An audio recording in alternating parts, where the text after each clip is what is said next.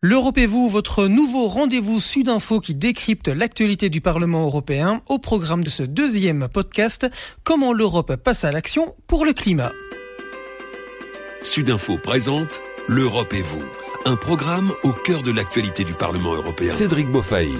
De nouveaux objectifs de réduction de gaz à effet de serre à l'horizon 2030 pour chaque État membre, c'est l'un des dossiers qui a été adopté par les eurodéputés à la mi-mars. Le Parlement européen avance vers l'objectif qu'il s'est fixé, devenir le premier continent neutre en carbone à l'horizon 2050. Que signifie cet objectif? Et plus globalement, que fait l'Union européenne pour lutter contre le réchauffement climatique? Pour en discuter avec nous, Pascal Canfin. Bonjour Pascal. Bonjour.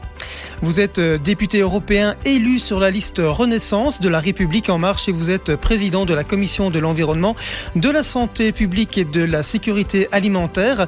Euh, à votre initiative, le Parlement européen a déclaré le 28 novembre 2019 l'état d'urgence climatique. Vous êtes avec nous en duplex depuis les studios du Parlement européen. Merci pour votre euh, disponibilité. Alors, histoire de planter le décor de cette discussion, en quoi est-ce important pour vous de parler d'état d'urgence climatique? Tout simplement parce que ça correspond euh, à la réalité.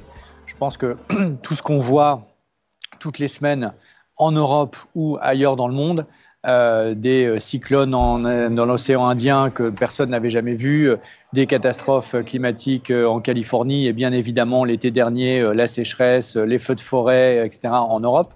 Et tout le monde s'accorde à dire que ça n'est que le début. Voilà, l'état d'urgence climatique, c'est ça. Et si on veut éviter un chaos climatique, c'est-à-dire un monde à 4, 5 degrés de réchauffement climatique, on a besoin d'agir avec une feuille de route très claire, qui est celle de ce qu'on appelle le Green Deal, le pacte vert européen, avec un objectif en une génération, hein, une seule génération, c'est extrêmement rapide, devenir un continent neutre en carbone, conformément à l'engagement que nous avons pris en signant les accords de Paris sur le climat en 2015. Alors pourriez-vous euh, nous détailler les accords qui ont été adoptés par le Parlement européen à la mi-mars euh, sur les puits de carbone, sur les nouveaux objectifs de réduction des gaz à effet de serre, euh, sur le système d'échange de quotas d'émissions et nous expliquer en quoi ils sont importants pour les citoyens? Alors pour arriver à atteindre l'objectif que je viens d'évoquer et qu'on s'est fixé collectivement, hein, pas uniquement le Parlement européen, l'ensemble des pays européens, bien évidemment, de manière démocratique, à savoir atteindre la neutralité climat en une génération, eh il faut changer énormément de règles du jeu dans les transports, dans l'énergie, dans les bâtiments, dans le système alimentaire. Et donc, on prend secteur par secteur, enjeu par enjeu, et on change les règles pour se mettre en cohérence avec l'objectif qu'on s'est fixé, éviter le chaos climatique. Ça veut dire, par exemple, parmi les textes que nous avons votés depuis plusieurs mois, euh, le fait de euh, mettre un prix du carbone pour nos industries à 100 euros la tonne de CO2 pour inciter très fortement ces industries à investir dans les technologies euh, décarbonées. Ça veut dire aussi se fixer des objectifs très ambitieux en matière de développement des énergies renouvelables et se donner les moyens d'y arriver en changeant les règles sur le permis, c'est-à-dire aller plus vite pour développer les énergies renouvelables partout, que ce soit du solaire ou de l'éolien, etc. Ça, ça va nous permettre d'atteindre nos objectifs. Et puis, il y a des textes qui sont encore en cours de, négociation pour l'avenir, parce qu'au final, tout ça, tout ça, ça nous prend un mandat entier. Hein. ça a commencé le Green Deal en 2019. Ça va euh, continuer au moins jusqu'en 2024 et peut-être après de changer ces règles du jeu. Au total, pour vous, donner une idée de l'ampleur de ce qui est en train d'être fait, c'est plus de 50 lois. 50 lois européennes que nous sommes en train de changer en même temps pour encore une fois nous mettre en cohérence avec cet objectif qui nous est demandé par la science et par euh, nos citoyens et notamment par les plus jeunes générations. Alors vous l'avez dit, l'Europe veut devenir le premier continent neutre en carbone à l'horizon 2050. Euh, euh, mais est-ce que vous pensez que cela va permettre de limiter le réchauffement climatique à l'échelle mondiale? Alors aujourd'hui, l'Europe c'est autour de 10% des émissions totales de gaz à effet de serre. Donc, on a un rôle à jouer. Mais euh, on fait facilement le calcul pour voir que si nous sommes les seuls à agir, euh, on n'agit pas sur le reste, c'est-à-dire les 90%. Donc c'est pour ça que notre action, elle est à, la fois à visée européenne, continentale, mais également dans une action internationale plus large. Et là, nous sommes aujourd'hui engagé dans une vraie bataille, une vraie concurrence avec les États-Unis et la Chine pour localiser les technologies, les chaînes de valeur, les industries nécessaires à la décarbonation. Les batteries pour les voitures électriques, les, fabrications de voitures électriques, de bus, de camions électriques, les fabrications euh, d'énergie renouvelable, d'hydrogène, euh, d'aimants pour ces euh, énergies renouvelables, etc., etc. Autant de technologies qui sont en train d'exploser partout dans le monde et pour lequel il y a maintenant, depuis cette année, une vraie concurrence entre l'Europe, les États-Unis et la Chine pour les produire. Et c'est ça qui me fait penser que on va peut-être, peut-être réussir à gagner cette bataille pour le climat, qui me fait lever euh, tous les matins, parce que je pense que c'est un défi absolument décisif. C'est que enfin, on est rentré dans une logique maintenant de concurrence positive entre les grandes économies du monde pour dire où est-ce que ça va se passer, où est-ce qu'on va localiser les technologies zéro carbone de cette nouvelle révolution industrielle qui est celle euh, de l'économie euh, zéro carbone.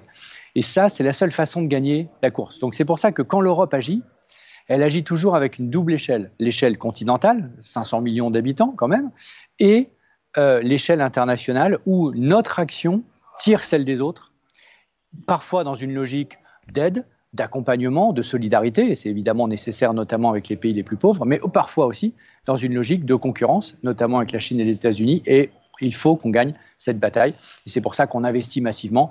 Euh, cette semaine, euh, le Parlement européen, la Commission, etc., soutiennent euh, des nouvelles dispositions législatives pour aider nos industries à aller encore plus vite dans la décarbonation de leurs technologies. Je voudrais aussi aborder avec vous ce fonds social pour le climat, pour la transition énergétique, sur lequel les négociateurs européens se sont mis d'accord fin 2022. Que contient cet accord? Le mot-clé derrière cette politique que nous menons, c'est celle d'une transition juste. Donc la transition, ça implique de passer du point A au point B, je viens d'en parler. Il faut qu'on soit compétitif, il faut qu'on gagne des parts de marché, qu'on ait des technologies c'est nous, qu'on soit plus souverain. Je rappelle que des épisodes de la, enfin, une des leçons pardon, de la crise et de la guerre en Ukraine, c'est notre dépendance aux énergies fossiles, particulièrement celles venant de Russie, mais pas seulement, et donc décarboner notre économie, lutter pour un climat euh, non déréglé, c'est aussi être plus indépendant et plus souverain. Mais, et je rejoins votre question, on ne gagnera au fond cette bataille que si cette transition est juste. Juste dans la société. Et donc, on a créé un fonds social parmi plusieurs mesures que je ne vais pas détailler ici, on a créé un fonds social pour le climat qui va permettre d'accompagner les familles, les ménages pour rénover leurs bâtiments, pour payer des travaux euh, d'isolation ou de rénovation, pour les accompagner dans l'achat d'un véhicule qui émet moins de CO2 ou un véhicule électrique, etc., etc. Tout ça de façon à ce qu'il n'y ait surtout pas, et c'est une priorité absolue pour moi, de fracture dans la société entre une partie de la société qui nous suit, qui dit allez, il faut y aller, on y va, le climat c'est fondamental, on y va. Et puis une autre partie qui dirait oh là là, vous allez beaucoup trop vite, c'est pas pour moi. Et on veut absolument éviter cette fracture, donc on a besoin d'une transition juste et c'est ce qu'on met en place. Donc si je vous comprends bien, c'est surtout pour aussi aider les personnes les plus vulnérables. Euh, concrètement, euh, ils vont être aidés comment? Par, par des bons d'achat? Les États peuvent définir euh, les aides, les types d'aides. Ça peut être effectivement des bons d'achat verts, donc on peut appeler ça des chèques verts, par exemple, ou euh, selon, sous conditions de ressources qui sont définies par chacun des États membres. Hein. Ce n'est pas l'Europe de dire euh, c'est 3 euh, 000 euros, 4 000 euros, 2 000 euros. Non, c'est évidemment chaque État qui va définir en fonction de son propre pouvoir d'achat, de ses propres priorités sociales, la, la, répartition de l'argent de ce fonds social climat pour lui-même. Mais l'exemple que vous donnez est tout à fait possible, je dirais même probable, à savoir euh, je veux, je suis un ménage euh, pauvre, classe moyenne, euh, je vais isoler ma maison, eh bien, je reçois un chèque pour payer une partie des travaux. Je veux passer une voiture électrique ou une voiture d'occasion plus propre, je vais recevoir un chèque pour financer une partie de cet achat, etc., etc., à condition, bien évidemment, que ça nous engage dans la transition climatique, donc toujours conditionné à la nature écologique du bien en question. Une nouvelle loi va aussi contribuer à protéger la biodiversité et le climat en obligeant les entreprises à garantir que certains produits vendus dans l'Union européenne euh, ne proviennent pas de terres déboisées. Vous pouvez nous en toucher un mot? Alors, ça, c'est euh, une des 50 lois hein, que j'évoquais euh, tout à l'heure. c'est ce qu'on appelle le règlement contre la déforestation importée. Il faut savoir qu'aujourd'hui, quand vous prenez une tasse de café, une tasse de chocolat, vous n'avez aucune garantie en tant que consommateur citoyen européen du fait que ce café ou ce chocolat ne provient pas de la déforestation directe des forêts tropicales, euh, soit en Afrique centrale pour le cacao, soit euh, en, Amazonie pour le café. Eh bien, on veut mettre fin à ça. Et on veut garantir aux Européens que lorsqu'ils consomment un produit alimentaire qui intègre des, matières premières alimentaires, donc le café, le chocolat, euh, l'huile de palme, le soja ou du bœuf, eh bien que cela ne puisse pas provenir, ce que vous avez dans votre assiette, ne puisse pas provenir de la déforestation de l'Amazonie. Et c'est pour ça qu'on a été les premiers au monde à adopter cette règle. Et ça prouve bien, et ça répond aussi à la question que vous évoquiez tout à l'heure, à savoir du lien entre l'Europe et le reste du monde. Mais comme on est le premier marché du monde, souvent les Européens eux-mêmes ignorent ce fait. Nous sommes le premier marché au monde. Et donc notre puissance économique est très importante, y compris pour des entreprises japonaises, chinoises, brésiliennes ou américaines qui ne peuvent pas se passer du marché européen. Et donc, en fixant nos propres règles, eh bien, euh, on tire tout le monde vers le haut parce qu'on va évidemment contribuer à changer les pratiques sur place, au Brésil, en, Afrique centrale, en Indonésie par exemple pour l'huile de palme, et en même temps on tire tout le monde vers le haut et en même temps on apporte cette garantie dont je pense les citoyens européens euh, euh, attendent, euh, qu'ils attendent, pardon, c'est que quand ils sont dans un rayon du supermarché, quand ils sont au restaurant, quand ils sont ces jeux en train de manger quelque chose, ils savent, ils ont la garantie absolue que ça ne viendra pas de la déforestation récente des forêts tropicales. Alors on l'entend dans cette interview, évidemment, pas mal de mesures euh, ont été prises. Euh, certains ont par contre l'impression que de toute façon on n'en fera jamais assez pour le climat, alors que d'autres en revanche pensent euh, plutôt que les objectifs climatiques que s'est fixé l'Union européenne devraient être revus à la baisse compte tenu de la crise du pouvoir d'achat que connaissent les citoyens européens. en guise de conclusion, quelle est votre position? Vous, vous, êtes plutôt pour, le, pour les premiers ou pour les seconds? Je pense que vous avez parfaitement résumé la tension qui est devant nous, puisqu'on a une partie de la société qui trouve qu'on ne va pas encore assez vite, malgré l'accélération que je viens d'évoquer et qui est euh, franchement totalement inédite. Et vous avez, puisqu'on rentre dans le dur, précisément avec cette accélération, ben vous avez une partie de la société qui trouve que ça va trop vite, que tout ça c'est trop cher, que c'est trop compliqué, etc. Et donc notre rôle, et le mien en particulier en tant que président de la commission environnement au Parlement européen, c'est de tenir les deux bouts c'est de transformer sans fracturer. Parce que si on ne transforme pas, on perd la bataille du climat, mais si on fracture, on la perd aussi.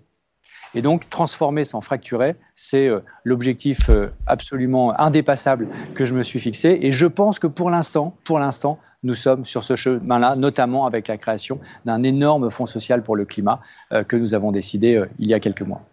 Pascal Canfin, merci beaucoup. Je rappelle que vous êtes député européen élu sur la liste Renaissance de la République en marche et vous êtes président de la Commission de l'environnement, de la santé publique et de la sécurité alimentaire. Prochain épisode d'Europe vous, on parlera de l'égalité homme-femme avec Sylvie Guillaume, députée PS, qui sera notre invitée.